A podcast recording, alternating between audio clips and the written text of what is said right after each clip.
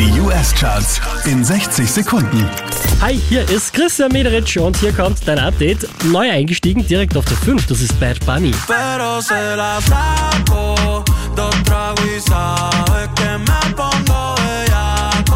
Von der 3 runter auf die 4 geht's für Drake.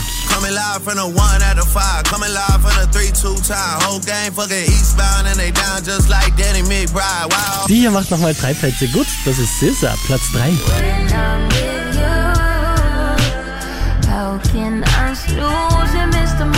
Letzte Woche Platz 1, diesmal Platz 2 für Doja Cat. Bitch, I said what I said. I'd rather be famous instead. I let all that get to my head. Acht Plätze gut gemacht, somit neu an der Spitze der US Billboard Charts, das ist Taylor Swift. Oh.